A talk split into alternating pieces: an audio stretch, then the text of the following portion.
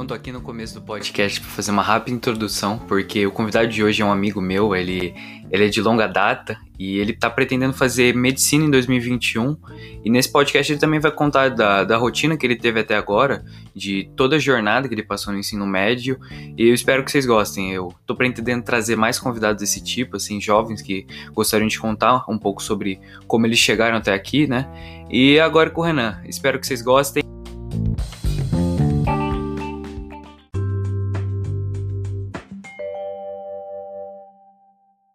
Galera, meu nome é Renan, como o Luquinha já disse aí. Espero bater um papo descontraído com o Luquinha e trazer alguma coisa a mais na tua vida.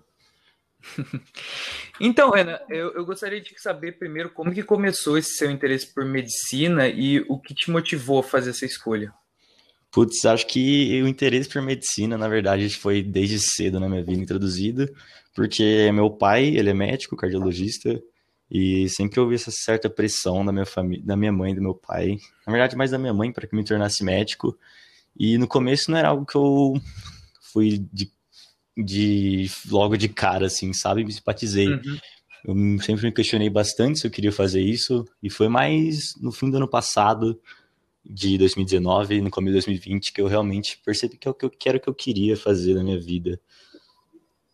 Acho que acho que é isso, porque sempre vem, quando a gente pensa em medicina, fazer questão do dinheiro, mas nunca foi o que eu priorizei na minha vida. Sempre vi, procurei outras carreiras e mais por coisas que eu gostasse. A medicina acho que foi o que eu cheguei mais perto, porque além da questão financeira, como, como eu falei, né, que eu levo em primeiro lugar, tem a questão de fazer o bem ao outro, ajudar o próximo, e é isso que eu vou tentar fazer na minha carreira médica. Uhum. E você falou que você teve uma influência muito forte dos seus pais, né, de fazer medicina. Eu gostaria que você falasse um pouco sobre isso e também, tipo, se você acha que se não fosse por eles, você talvez teria seguido uma carreira diferente.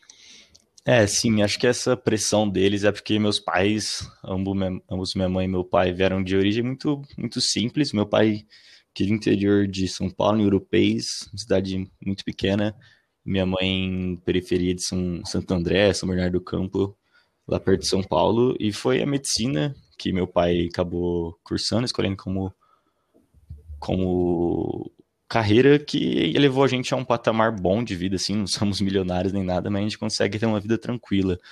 E acho que é isso que eles tanto priorizaram, sabe? Sempre quiseram meu bem, que eu tivesse do, do melhor.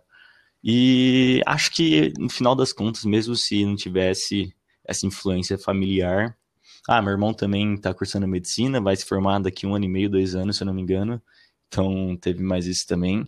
E mesmo se não fosse isso dos meus pais, essa influência, acho que eu acabaria escolhendo medicina porque é algo que eu me identifico bastante. Eu tenho um futuro planejado enquanto isso. Uhum. E você acha que tem alguma área de medicina em específico que você se interessa mais? Putz, eu sempre curti bastante a mente humana, então, assim, ano passado eu fiquei meio em dúvida entre fazer psicologia, psiquiat é, medicina, hum. por causa da psiquiatria e tal.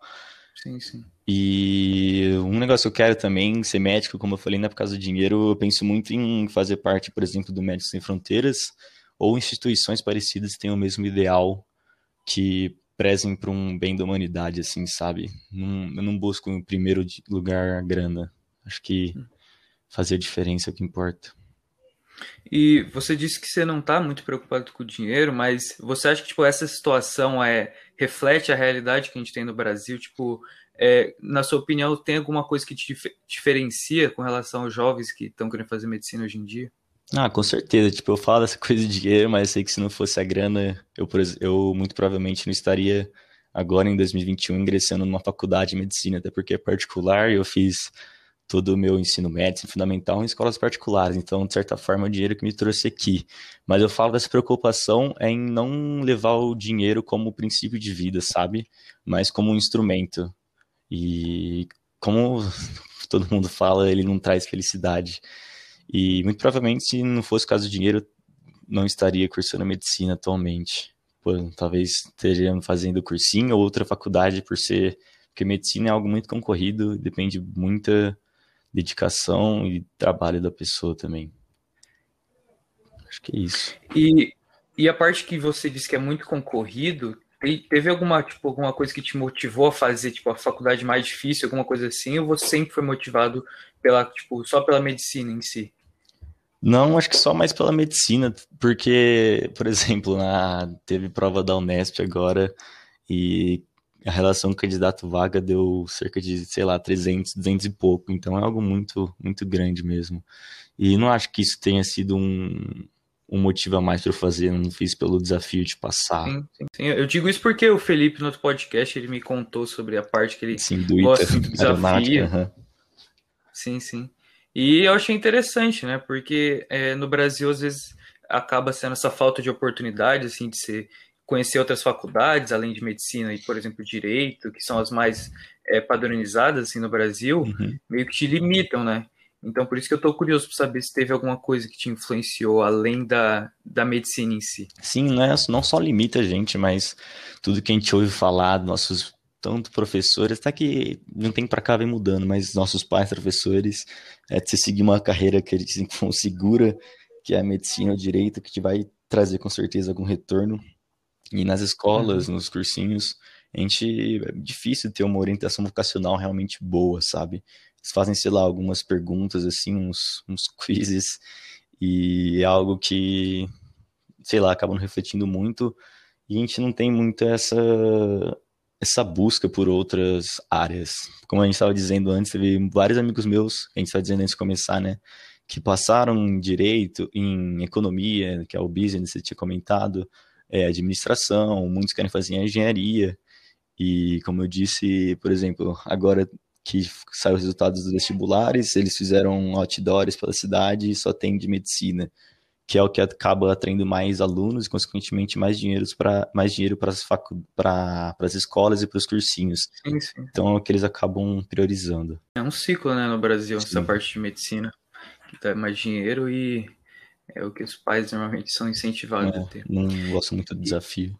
E eu, Renan, agora passando especificamente para a qualificação que você está fazendo, você tem tipo alguma expectativa tipo, do que você vai aprender, alguma coisa que você acha mais interessante no curso em si?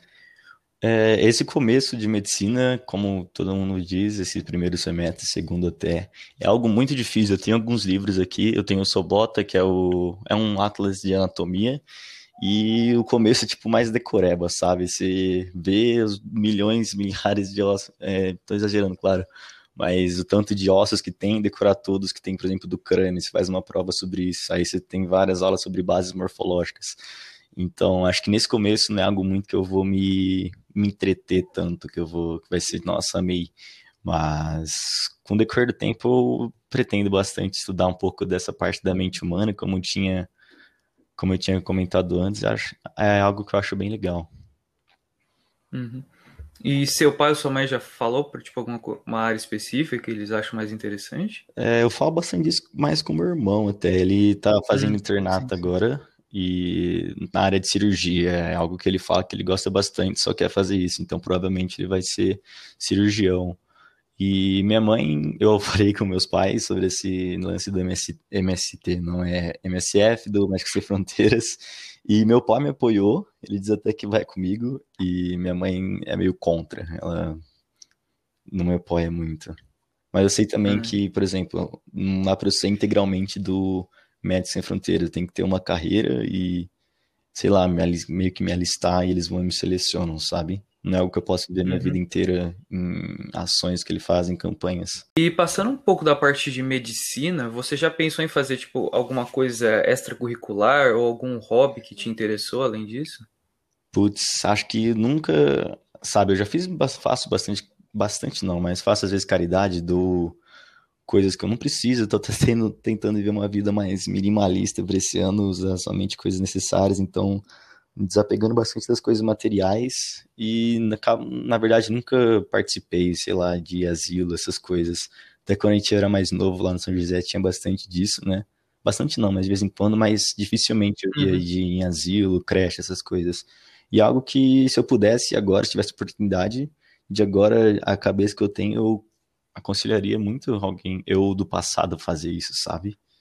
Algo que eu gostaria de ter participado mais. É, uma, uma coisa que, tipo, é, eu acabo perguntando pros convidados é, tipo, o que, que, que, que eles falariam pro, pro seu eu do passado, como que eles se veriam, assim, tipo, uma dica, assim, pelo que você falou, foi é, aproveitar mais as oportunidades, né? É, com certeza. E viver a vida sem medo do que os outros vão pensar ou achar de ti, só viver o momento e aproveitar, sabe? Uhum.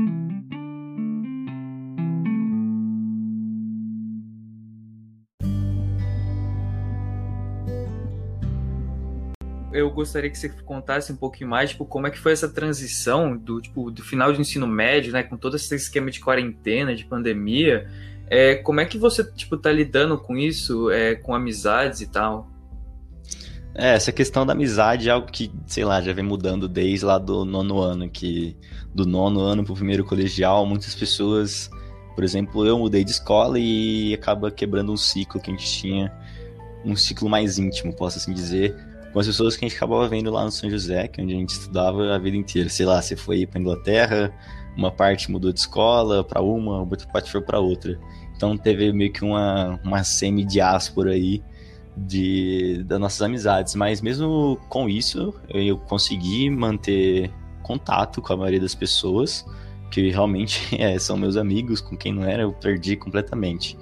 E agora, com o final do ensino médio, acho que realmente há uma maior diáspora, por assim dizer, de faculdades. Porque, por exemplo, eu tenho amigo que vai para Barretos, outro vai para Uberaba, outro fica em Rio Preto, eu vou para São Paulo, gente vai para Santos, sabe? Um monte de coisa, muda de estado.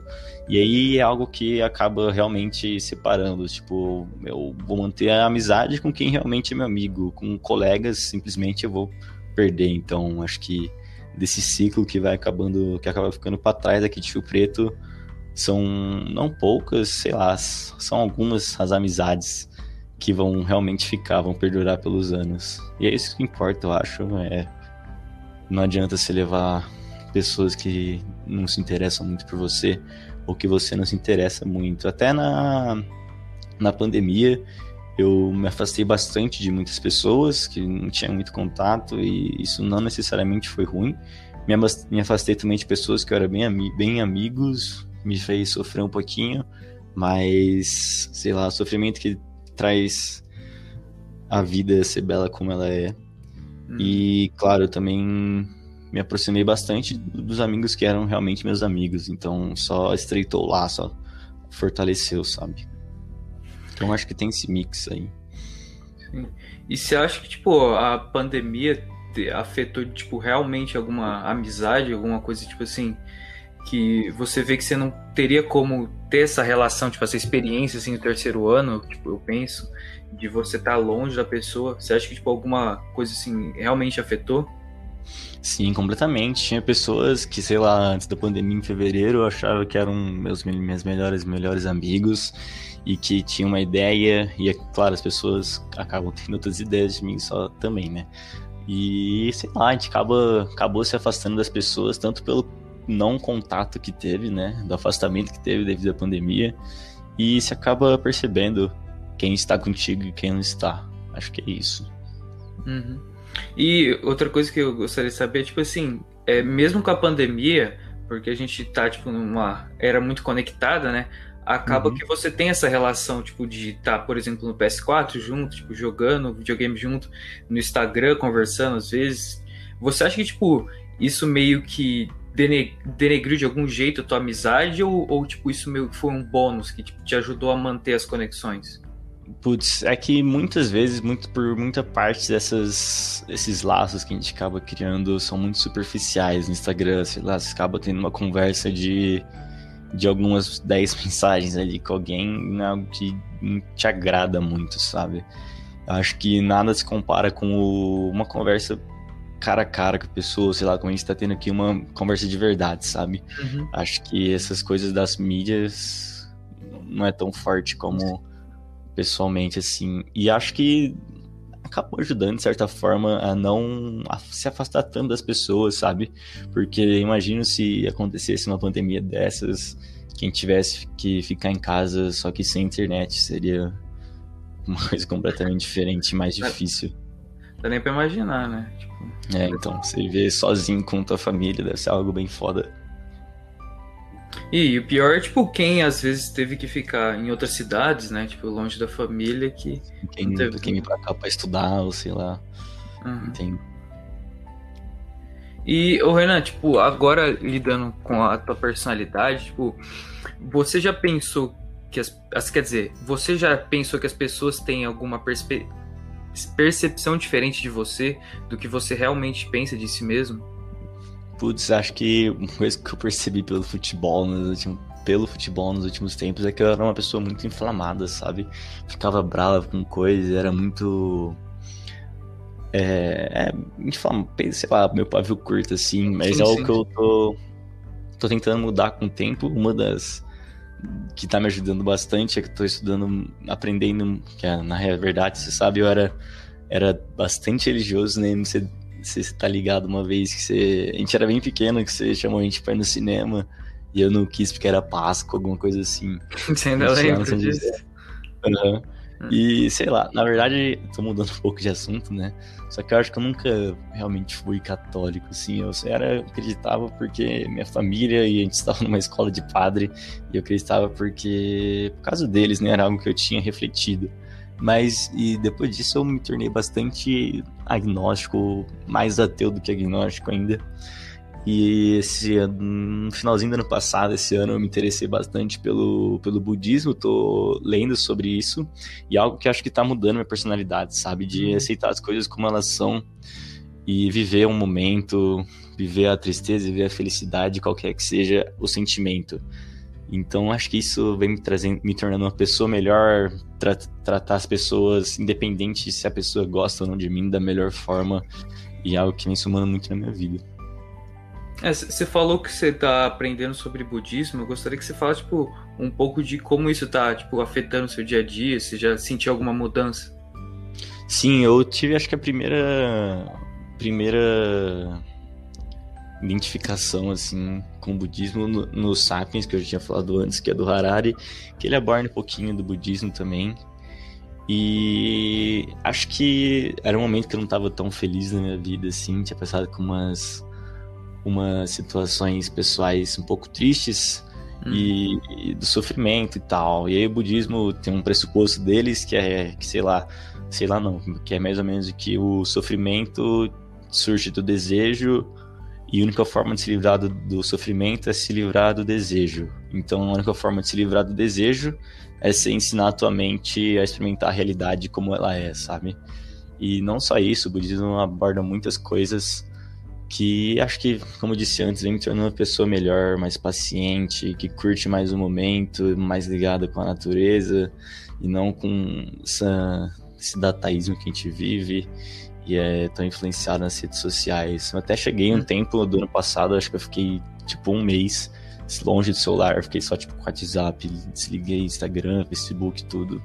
Atualmente, na verdade, nessas férias, depois que eu assisti vestibular, voltei a usar bastante o Instagram, porque não tá fazendo nada, além de ler bastante, né?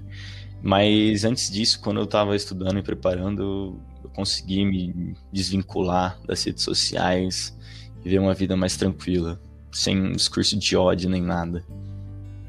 Acho legal você ter comentado isso, né? Até a parte que você disse que você tá, era meio agnóstico, né, com relação à sua fé. Uhum. Isso acaba acontecendo muito, né, na sociedade de hoje em dia, que as pessoas não sabem onde procurar. E você disse que você achou, tipo, uma, uma solução, assim, algo que, tipo, que te iluminou, que te mostrou um caminho, né? Do, é, sim, ainda não me digo um budista, porque sim, sim. eu sou muito, muito leigo, mas é algo que uma religião que uma filosofia, na verdade, de vida que me atrai bastante, que eu estou buscando aprender e é uma das, das metas que coloquei para esse ano. O budismo, ser, tentar o um minimalismo e também o vegetarianismo, o veganismo, que é algo que eu estou tentando também. Você está tentando fazer vegetariano? Sim, eu, eu reduzi bastante já o consumo de carne. E, claro, ainda não sou vegetariano, mas sempre que eu consigo sei lá, tem opção de uma carne, de não, opção de não comer carne, eu opto por não comer, sabe? Eu evito bastante, mas eu acabo sei da importância que tem a carne, todas as vitaminas que ela traz. Uhum. E eu tento, sei lá, ficar uns na, no momento que eu tô agora, uns dois, três dias da semana sem carne. E é algo que eu, que eu procuro evoluir cada vez mais. É da hora, mano. Uhum. Eu não sabia que você, tipo, você tava estudando essa área, assim, e, e é, eu achei interessante você ter comentado. Mais pro final do ano passado que eu comecei. E, e tem algum, alguma leitura que você tá fazendo nisso? Hum, não, eu leio mais na internet, sei lá, eu busco uhum. Influenciadores também que te auxiliam no preparo de alimentos sobre isso e tal. Porque tem sempre um preconceito quando eu falo isso pros moleques, todo mundo me zoa, porque não sei, tem alguma relação com a virilidade masculina de comer carne. Quem não come carne é um, não é homem. Não sei, tem algo assim, sabe? Tem bastante preconceito. E também, no, a princípio, eu não tive apoio da minha família nem nada, mas agora eles estão me ajudando, aceitaram, e é algo que eu, que eu busco seguir, assim. Mas leitura particular não tô fazendo, não.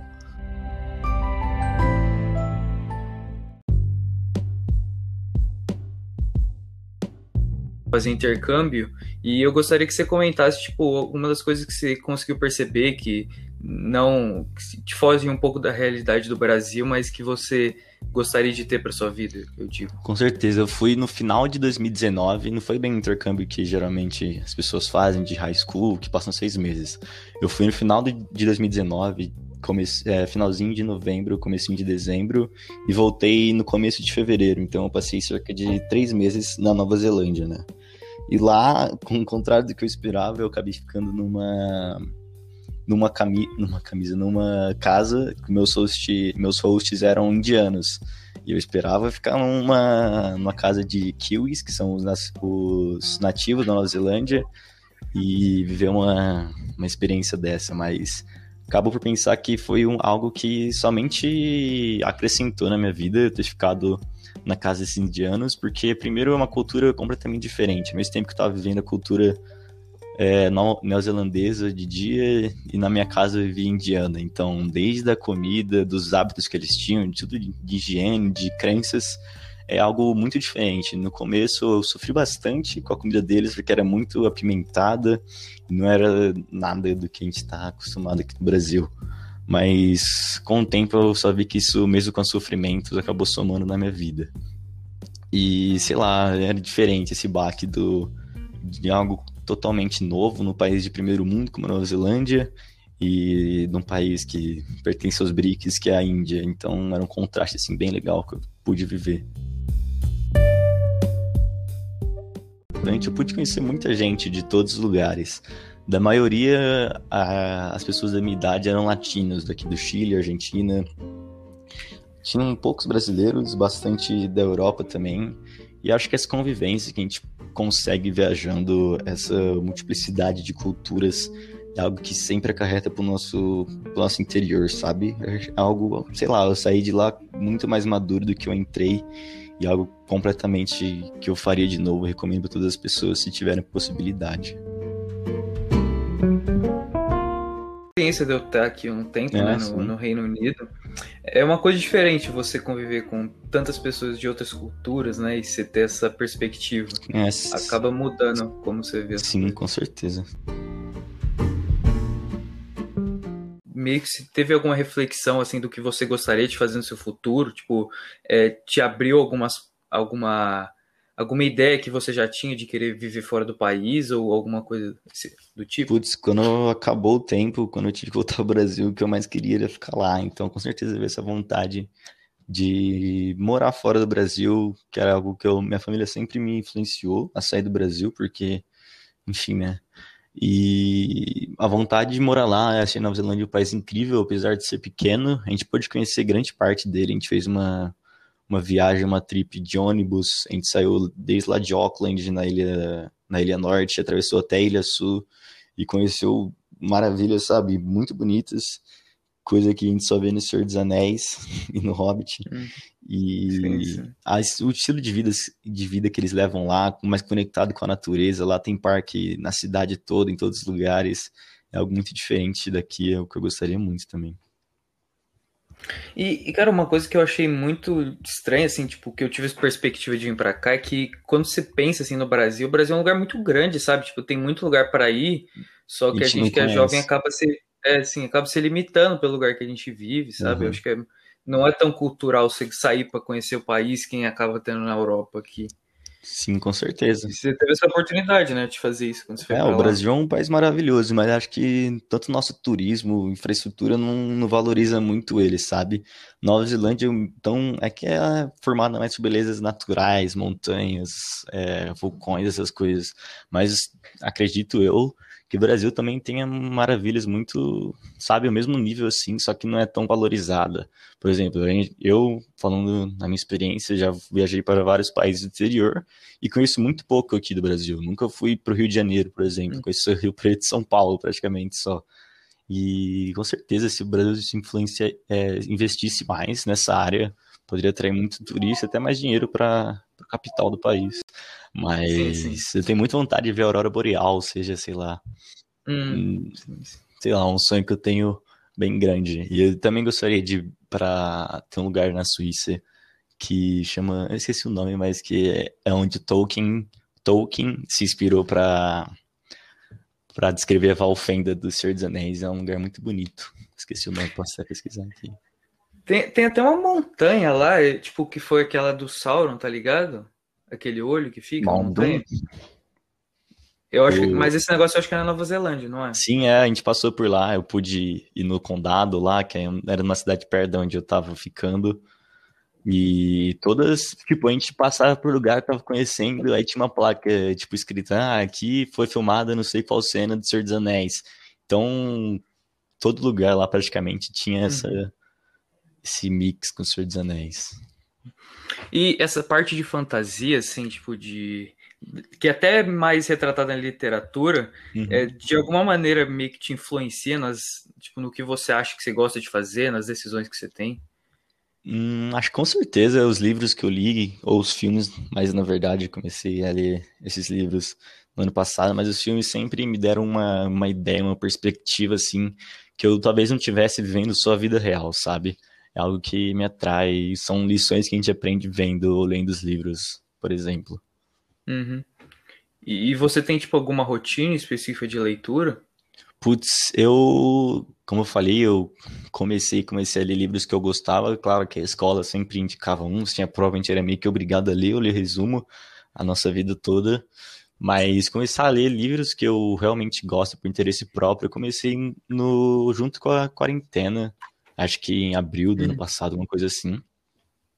E juro, foi algo que mudou minha vida. Tipo, ler livros, o que você obtém deles, que você consegue obter, é, é algo muito bom para tua vida pessoal. Você pode levar para a vida toda. E eu gosto bastante de, na verdade, de bastante temas de livro. Mas o que eu comecei a ler era mais ficção, fantasia, sabe? E agora eu tô lendo, inclusive acabei um pouquinho antes da gente começar aqui, é um que chama Salvação do Belo, do Byung-Chul Han. Só que ele é, é, tipo diferente dos que eu tinha lido, é mais sobre filosofia e tal. Com certeza vou ter que ler ele de novo, ele tem cerca de 100 páginas, é bem curtinho, mas é uma leitura que você não pode somente ler, tu tem que analisar bastante e refletir. Uhum. E agora que, tipo, que você disse que você começou a ler no ano passado, por que, que você acha que, tipo, há, há tempos atrás, antes da pandemia, tipo, essa essa imagem assim de leitura não tipo não entrava na sua vida, você acabava deixando isso de lado. É, acho que muito tem a ver com o estilo de vida que a gente tem nesse, nesses tempos modernos, que é coisas fúteis que a gente passa, sei lá, horas no Instagram e, sei lá, cinco, cinco horas da minha vida no Instagram por dia e pouco eu fico refletindo, sabe? E, e, pensando na vida. E muito tem a ver com o dataísmo também, que tudo é, hoje em dia é transformado em datas e tal, em dados. E acho que uhum. quanto antes eu começasse a ler, é melhor. Sorte que não demorei muito. Podia ter demorado mais. E teve, tipo, teve alguma leitura assim específica na quarentena que você gostou muito, assim, que você gostaria de recomendar? Putz, bastante. É, acho que desde que começou ali, ano passado eu devo ter lido cerca de 15 livros. Tipo, pra quem não li nenhum, tinha lido, sei lá, cinco na minha vida toda. É algo bem grande. E esse ano terminei meu quarto livro já. Então, pretendo ler cada vez mais. Isso para mim já é um grande avanço, porque fevereiro do ano passado, que é o que a gente está entrando agora, né, não tinha nem cogitado ler algum livro, minha cabeça era totalmente outra. Mas acho que o primeiro livro que eu li foi Hobbit. recomendo bastante para quem curte essas coisas mais de ficção, fantasia e é um livro bem curtinho, um livro só, dá para você ler bem. Mas mas você começou a ler o Hobbit por causa que tipo, ele já tava lá no, tipo, na tua casa ou você comprou específico? Sim, eu já tinha visto os filmes, eu gostava, sempre gostei bastante, mas o meu irmão tinha aqui, meu irmão já curtia ler antes que eu, né? E o Hobbit estava aqui em casa, eu peguei ele, comecei a ler e curtir. Acho que muitas pessoas, muitas pessoas têm, sei lá, meio que um preconceito contra livros porque nunca acharam o que realmente gosta, sabe? E outro que me cativou, me, me me deu mais vontade de ler. É um que, inclusive, o Felipe falou no podcast dele, que eu recomendei para ele, que é o Flores para Gernon, que, sei lá, eu acabei o livro, eu fiquei, fiquei mal com o final, assim. Não que seja um final ruim, mas é algo que você se pega pensando toda hora e algo que mexe contigo, sabe, que te traz uma reflexão maior, um aprendizado maior. É, isso aconteceu comigo quando eu, eu, vi um filme que eu já tava, tipo, um bom tempo, assim, querendo ver, que é o Sociedade dos Poetas Mortos. Não uhum. sei se você já ouviu falar, mas, tipo Não. assim, ele é um filme, assim, bem simples, assim, tipo, na temática e tal. Eles são, tipo, uns jovens, assim, estudando numa universidade e um professor, assim, que até o Robin Williams, né, que, que ele, tipo, se matou, né? Mas, enfim, uhum. tipo, esse filme, ele retrata muito essa parte, assim, da parte artística dos livros, de você, tipo, aprender a viver e, tipo, de você ter essa filosofia de sempre estar... Tá conhecendo da vida com os livros, mas também, tipo, conhecendo a natureza, assim, da beleza. E é interessante, mas, tipo assim, esse tipo de obra, assim, até como você comentou, acaba fazendo no final ficar refletivo, sabe? Uhum. Pensar da sua vida, o que, que você está fazendo com relação ao que, que você, você aprendeu. quer pro futuro, tudo. O que, que você vem uhum. levando de ideal, que você, se você é realmente isso que você quer. Bem legal pensando nessas coisas. Uhum. E ainda, tipo, na parte de carreira, eu gostaria que você me contasse, tipo assim, a, além de medicina, você já pensou em tipo, se envolver outro ramo, assim, porque é, eu vejo que tem gente meio preocupada com o futuro, assim, na parte tecnológica, que vai meio que substituir os robôs, tipo de coisa assim. Eu sei que medicina acaba sendo uma área que é muito dependente de humanos, assim, no momento, mas você já pensou, tipo, no caso, assim, de é, no futuro você não se é, encaixar muito bem nessa profissão, o que você possivelmente poderia fazer? Hum, sim, já pensei bastante nisso. Inclusive, foi tema da grande parte das redações que eu fiz, os vestibulares. Por exemplo, telemedicina junto com a medicina e integridade do corpo humano com a máquina e a revolução das, das IAs, das inteligências artificiais na medicina. É algo que eles abrangiram bastante. E sim, sempre dá aquele medo, né, de as máquinas não tomarem conta do mundo, mas, sei lá, roubarem teu emprego, essas coisas. E é algo que não sei, às vezes eu me pego pensando nisso, mas acho que não vai ser um problema, pelo menos na área médica. Que, por exemplo, no Brasil é algo caro isso ser implantado e, sei lá, nós temos. Por exemplo, aqui em Rio Preto a gente não percebe isso porque tem bastante médico para a maioria da população. Mas, sei lá, chega lugares interior do Pará, no Amazonas, mais para o norte e nordeste, tem um médico para uma cidade toda, sabe? Uhum. Então, acho que sempre vai precisar, talvez que com gere menos renda. Então, é o que eu falei, se você fizer medicina apenas para ganhar dinheiro, você não vai ser feliz e talvez nem ganhe tanto dinheiro. E não, acho que eu nunca pensei em fazer outra coisa, é, sabe, tendo esse pensamento. Acho que não. Mas você nunca se interessou, tipo, em aprender alguma coisa por hobby mesmo? Como assim você diz? Alguma coisa, tipo, extra, sem ser parte da medicina em si, mas que você acha que se pode agregar alguma coisa. Tirando a parte dos livros, eu digo, então, ah, então, por exemplo, é hum. aprender a mexer no computador com relação, tipo, a programação, ou, tipo, aprender a mexer com fotografia, que, que é o que eu gosto, assim. Ou qualquer coisa do tipo, assim, que acaba atraindo os adolescentes, assim, que gostam de várias coisas, sem ser isso em si. É, assim, computador, para ser bem real, eu sou quase um velho, não sei, não sei mexer muito. Mas essa parte de fotografia sempre me interessa. Quando eu vou para as viagens, eu passo bastante parte delas tirando fotos, acho as belezas que tem em cada lugar muito interessantes. Apesar de não postar nada sobre isso, nem acho que é algo que uhum. precisa ser postado. é algo que me interessa em particular. E acho que essas coisas tecnológicas, tecnológicas nunca levei muito em consideração, não. Voltando agora nesse novo bloco, é, eu gostaria de perguntar para o Renan uma pergunta curiosa que, que eu ando fazendo com meus convidados e eu espero receber uma resposta um pouquinho mais é, elegante, né? Que, que, não seja relacionado com gaitas, né? Com instrumentos musicais. Então, Renan, qual que seria o instrumento?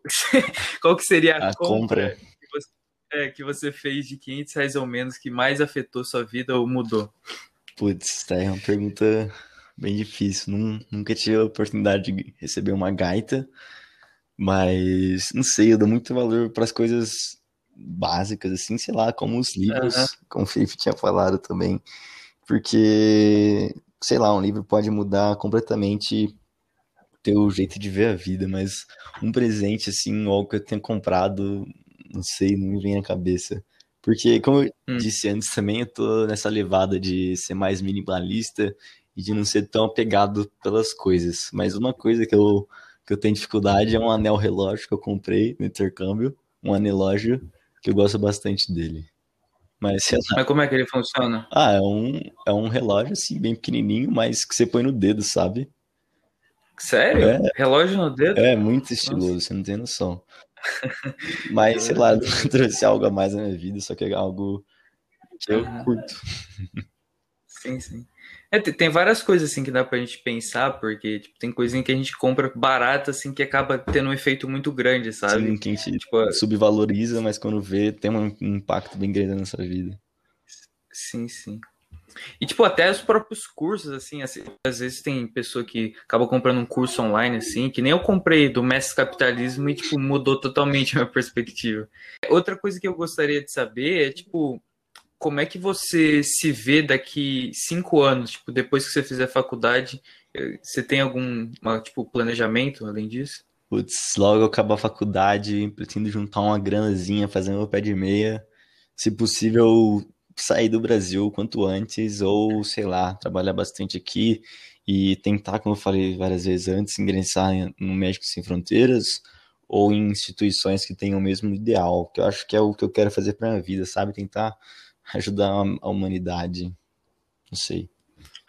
Mas você tipo, nunca pensou em, sei lá, viajar um tempo, assim, sei lá, ficar um ano. É, essa, sem... é, essa é uma, um, algo que eu penso também. Primeiro, sei lá, antes de eu ingressar nesse, nesse, nessas missões do Médico em Fronteira, eu ganhar minha grana, conhecer o mundo, conhecer bastantes lugares e depois tentar focalizar totalmente nisso, porque eu acho que viajar é uma das melhores coisas na verdade, que eu acho né, que a gente pode fazer que traz, sei lá, muitas experiências pro nosso eu interior, falando até num humanismo mais liberal agora. Uhum. E, e acho que, sei lá, a viagem é uma das minhas paixões. Infelizmente, eu sempre tive condições, meus pais, de a gente poder viajar quase todo ano. É, agora com corona a gente não tá podendo. E é o momento do ano que a gente mais espera, sabe? Toda minha família ama viajar, a gente faz esforços, deixa de sair, sei lá, para restaurante e sei, festa, essas coisas, focalizando na viagem. É algo que acho que sempre vou ter em prioridade na minha vida. E também é algo que eu posso fazer, sabe? Conhecer outros lugares no Médicos Sem Fronteiras, porque eles têm é, campanhas em todo ao redor do mundo, não só em lugares uhum. superestimados pela mídia, sabe? Lugares mais desvalorizados. Eu até tava, conheci um cara, um youtuber, não conheci, conheci o canal dele, chama tipo Howder, alguma coisa assim, que ele vai nesses países mais emergentes, por exemplo, ele é bastante famoso pela Índia e conhece não os pontos turísticos, mas a Índia como ela realmente é, sabe? E sim, sim. é algo muito bonito, muito interessante de se ver, de outra perspectiva. E, e por que, tipo assim, especificamente, você se vê, tipo, nessa... tendo essa, tipo, essa posição de CI nesse tipo de lugar subdesenvolvidos, você tem algum interesse, assim, algum porquê de fazer isso? Ah, eu acho que muitas pessoas vivem a vida através de dinheiro. Eu não quero fazer isso. Eu não acho que é o dinheiro que vai me fazer feliz. Eu acho que o que vai me fazer feliz é, é realmente ajudar os outros, fazer as pessoas saírem uma condição, sei lá, de morte, de pobreza e acho que é onde eu mais posso ter um real impacto, é onde eles precisam, sabe? Onde a humanidade mais está precisando. E acho que é por isso. Sempre não me vejo nos principais centros, assim, vivendo uma vida de ostentação e tal. Hum. É legal você ter comentado, né? Que, tipo, às vezes você fica pa paralisado com, tipo, a faculdade e tal, e você já tá pensando no que você quer fazer depois, né? Tipo, uhum. você tem essa motivação de ser ajudar as outras pessoas. Sim, com certeza. Acho que isso que acaba me movendo. Uhum.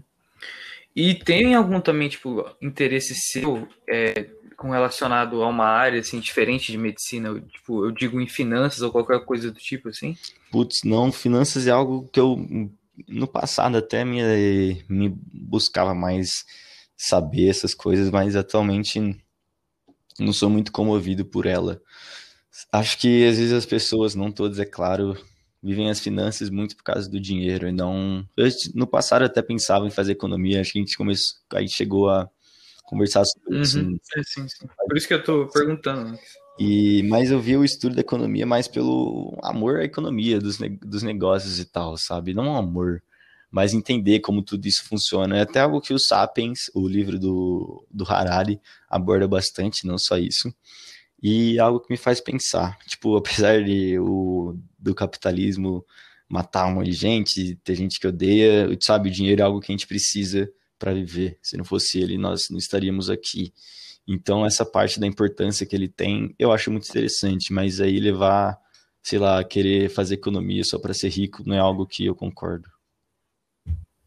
Não, é, tipo, a área de economia é mais para quem tipo, tá interessado em fazer negócios, né? Tipo, tem uma que ele tipo, tem umas ambições diferentes, né? Sim. Acaba sendo até no Brasil, né? Mesmo que é difícil você ver muita pessoa nessa área, assim, tão focada. É, acho que agora, mais que vem aumentando esse mercado aqui entre os jovens.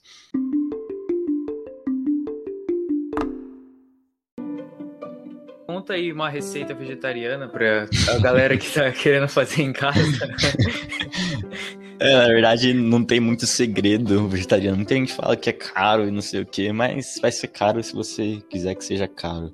Claro que você tem que, não adianta de uma hora para outra cortar carne, cortar carne vermelha, carne branca, peixe, tudo, porque você vai ter um déficit de nutriente, tudo. Tem que fazer isso com acompanhamento. E, por exemplo, hoje o, almoço meu aqui foi vegetariano. Eu comi arroz, feijão, abobrinha e ovo. E tô bem cheio. E acho que vou ficar um tempinho sem comer, até voltar a comer de novo. E o que, que, você mais é sente isso. falta, tipo, de comida assim mesmo? Ah, acho que da carne vermelha, como eu disse, eu não parei completamente. Eu acho que é uma das minhas maiores dificuldades. Não que eu ainda sinta falta, porque eu ainda como, mas quando eu parar, com certeza vai ser o que eu mais vou sentir falta, porque cultura que a gente vive dessa, desse culto à proteína, de que tem que comer proteína toda hora, seja em pó, forma de proteína, ou em barrinha, na carne, sabe? Algo que a gente é vive com isso desde que nascemos, então a gente está muito habituado a comer carne. Uhum. E acho que isso aí vai ser uma coisa que eu vou sentir bastante falta. É. Eu sou meio leigo para falar disso, mas, tipo assim, aqui no, no Reino Unido, a gente não come carne porque é cara, né? Tá ligado? Então, uhum.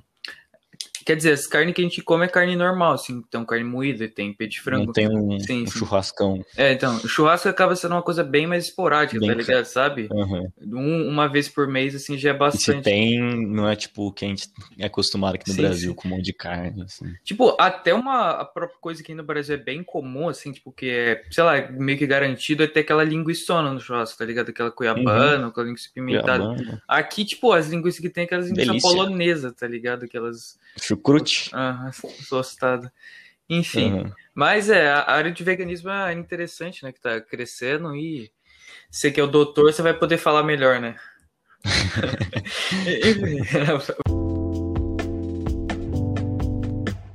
e, ô, Renan, agora pra gente terminar, qual que foi, tipo, a sua maior inspiração, ou quem que você leva, assim, pra vida para você, tipo, sei lá, ser irmão, alguma pessoa assim da sua, do seu meio que te faz continuar? Putz, acho que tanto meu irmão, meu pai são muito focados, eles sabem o que querem, minha mãe também, são muito, sabe, levar ou fazer o que você quer. Algo até que eu li no livro, que eu não gostei muito do livro, mas ele aborda sobre esse assunto, que é o Alquimista, não sei se chegou ali, do Paulo Coelho. Uhum. E, sei lá, fazer o que você quer, sabe? E ser bem determinado, independente da, da ocasião que você vive, focar no progresso. É, esse livro que você comentou, ele tem, tipo, essa parte de você achar tua, sua ambição, né? Seu... sim, tua linda pessoal. E, e você uhum. acha que você já encontrou alguma coisa do tipo ou você ainda tá buscando? Putz, eu acho que ainda busco, mas se eu tiver encontrado, vai ser, sei lá, fazer o bem, ajudar o máximo de pessoa possível, sabe? Ah, legal. E uhum. se tivesse alguma recomendação de livro. Uma só de cada? É, uma só. Para quem está começando agora a leitura, vai se interessar agora. É, não, não, vou recomendar Flores para o Gernão, que nem o Beolk, mas acho que uma leitura que eu curti bastante é o Sapiens, do tanto Sapiens como Homo Deus, do Yuval Noah Harari, que não é nada de ficção nem nada, aborda mais os Sapiens de como nós, a humanidade, chegou aqui, fala do que diferencia ou acaba não diferenciando nós das outras formas de vida. E o Homo Deus fala numa perspectiva do que seremos daqui para frente, sabe? E numa leitura mais fantasiosa, assim. Claro que o Senhor dos Anéis tem um lugar especial no meu coração, mas são três livros gigantescos. Então, acho que eu acabo recomendando Duna, que é algo, um livro bem interessante. Não sei se o Belco chegou a falar dele também. E sobre filme, eu, eu vi um recentemente que, na real, o livro, o filme que eu mais curto chama A Origem, é, que é do Leonardo DiCaprio, não sei se você já viu. Sim. É, sei lá, um, um, um filme que eu recomendo para todo mundo. Sobre jogos, eu ando jogando somente Call of Duty, mas eu também reduzi bastante minha carga horária no, no videogame ultimamente. Mas teve algum jogo assim, tipo de história, alguma coisa assim que realmente você trouxe alguma coisa pra sua vida, algum significado, ou nunca te ocorreu? Eu cheguei a jogar um pouco o Detroit, sabe, o Becoming Human, sim, sim.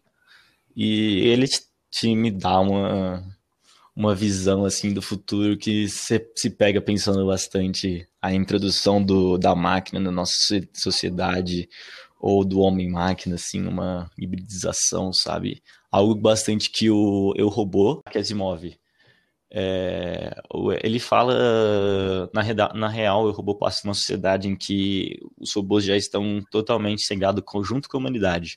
E aí ele apresenta as, se não me engano, são cinco ou três leis da, da robótica, que é que o, o, a máquina não pode ferir o ser humano e tal, tal, tal, tal, tal. E ele aborda tudo isso. E o, ele é dividido em, acho que, 11 contos sobre a robótica que te, acaba por apresentar um contexto bem grande a você.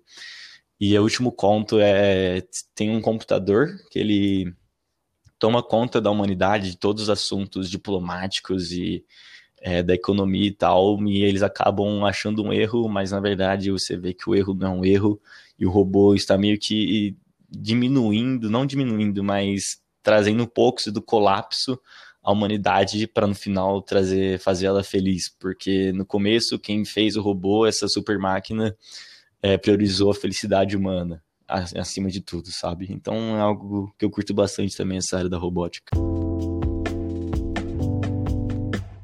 Eu espero que quem chegou até aqui, né, tenha aproveitado alguma coisa, aprendido sobre o que o Renan falou, é, entendido um pouquinho sobre o que, que ele está fazendo, né? E, e, é isso, Renan. Tem algumas é, considerações finais? É isso, foi um prazer é, participar aqui do podcast. Se a rapaziada tiver curtido aí, que tá ouvindo, dá um podcast, dá um, um retorno ao podcast do Luquinha. Se precisar mais uma vez voltar aqui, vou voltar sem perguntar duas vezes. Foi um prazer dizer que o valor se encontra nos lugares improváveis. Acho que é isso. É, exatamente. E é com isso que a gente finaliza. Valeu a todo mundo e tchau. Falou.